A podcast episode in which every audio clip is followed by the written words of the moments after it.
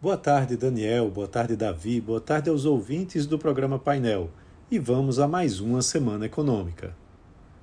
A semana começa com uma escalada nas preocupações em relação às tensões geopolíticas lá no Oriente Médio, que renovou o sentimento de aversão ao risco no mercado financeiro e fez o preço do petróleo disparar na última sexta-feira.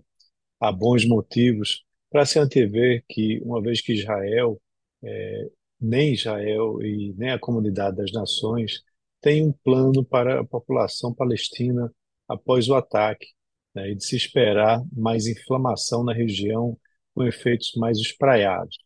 E aí sim isso pode impactar os preços dos ativos. No Brasil, que está mais distante desse conflito, a semana é de destaque para indicadores de atividade econômica do mês de agosto. A sequência de dados começa com a divulgação da pesquisa mensal de serviços já na terça-feira, seguido pelas vendas do varejo na quarta. O setor de serviços deve continuar se mostrando mais dinâmico em relação aos demais setores, enquanto o comércio deve recuar. Para o primeiro indicador do setor de serviços, a expectativa de um crescimento anual de 0,3%, com o serviço às famílias o componente mais importante a se observar.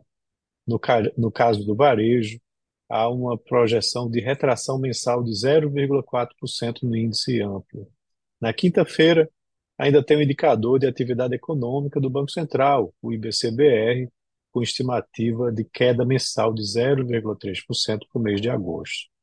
E lá em Brasília, as chances da Câmara é, votar a proposta de, tata, de taxação de investimentos no exterior e de fundos exclusivos. E lá fora, na agenda dos Estados Unidos, os destaques também são indicadores de atividade econômica. Na terça, saem as vendas do, eh, do varejo e a produção industrial. Para o primeiro indicador do varejo, a expectativa de uma alta de 0,3% em setembro, na comparação com agosto. Já para a indústria, a expectativa de estabilidade, na mesma base de comparação. Os números devem mostrar se o consumo dos Estados Unidos está desaquecendo e qual o ritmo de recuperação da atividade manufatureira do país.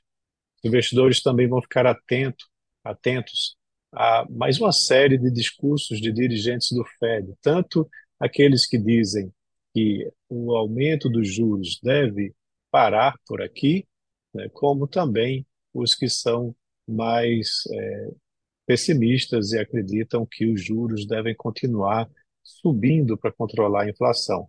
Vale lembrar que o Comitê de Mercado Aberto do Banco Central Americano, o FONC, vai se reunir nos próximos dias 31 de outubro e 1 de novembro.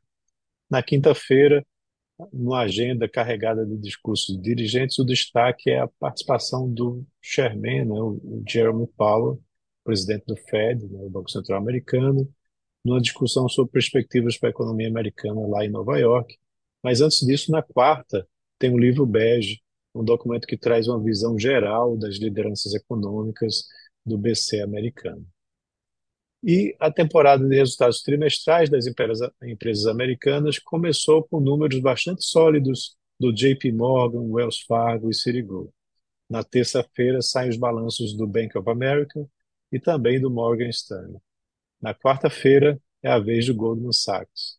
Nesse mesmo dia, saem os balanços da Netflix e da Tesla, né, trazendo a estreia das grandes empresas de tecnologia na temporada de resultados por lá.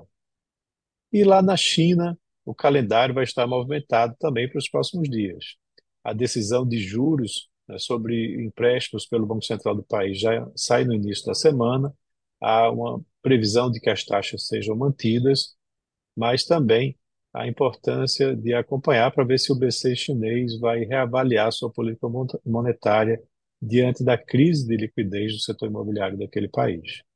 Na quarta é o dia mais esperado, com a divulgação do PIB chinês do terceiro trimestre, expectativa de um crescimento anual de 4,4%, que representa uma desaceleração em relação ao avanço de 6,3% do segundo trimestre. Caso isso se confirme, há grandes dificuldades da expectativa da economia chinesa crescer 5% esse ano. Né? A chance de que isso não aconteça. No mesmo di- dia divulgação do PIB, também serão divulgados os dados de vendas do varejo, produção industrial e taxa de desemprego da economia chinesa. Então é isso. Um abraço a todos e até a próxima.